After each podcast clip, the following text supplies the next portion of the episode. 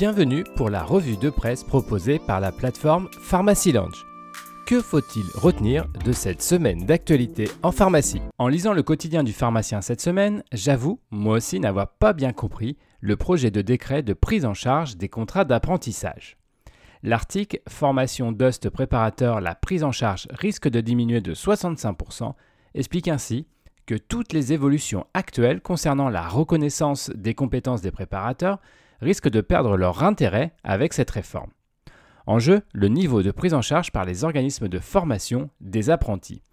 Bien évidemment, les principales instances représentatives s'insurgent contre ce projet de décret et présentent leur argumentaire dans cet article. Le moniteur des pharmacies revient cette semaine sur le combat de l'UDGPO contre Doc Morris. L'Union des groupements des pharmaciens d'officine poursuit en effet son combat contre la plateforme de vente de médicaments sans prescription. On y apprend que l'avocat général de la Cour de justice de l'Union européenne vient de rendre une décision contre l'interdiction de cette activité de vente en ligne. Bien évidemment, Doc Morris ne peut pas faire ce qu'il voudra avec ce jugement. Des conditions sont fixées par l'instance européenne afin de respecter la santé publique et la réglementation de la profession de pharmacien. La validation de cette décision sera ensuite interprétée au niveau national. En Angine cystite, les pharmaciens pourront prescrire des antibiotiques directement après un TROD, explique cette semaine la revue Pharma. Et on peut dire que le titre de cet article résume assez bien le contenu de cette nouvelle activité en ville.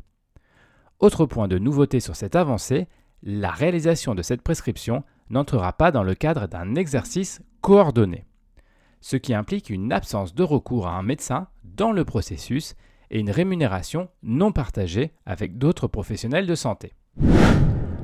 Pour finir cette revue de presse, intéressons-nous à un communiqué publié récemment par l'ANSM concernant le bon usage de la kétamine. Cette molécule, utilisée en thérapeutique, permet la prise en charge des douleurs majeures et chroniques.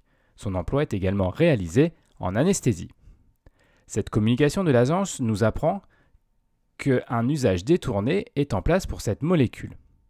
Beaucoup de cas de complications sont en effet notifiés suite à la prise non médicale de kétamine. L'usage non contrôlé de ce principe actif est à l'origine également de phénomènes de dépendance. Cette revue de presse vous a été proposée par Pharmacy Lounge. N'hésitez pas à vous inscrire pour découvrir les différents services de la plateforme. C'est gratuit, sécurisé et confidentiel.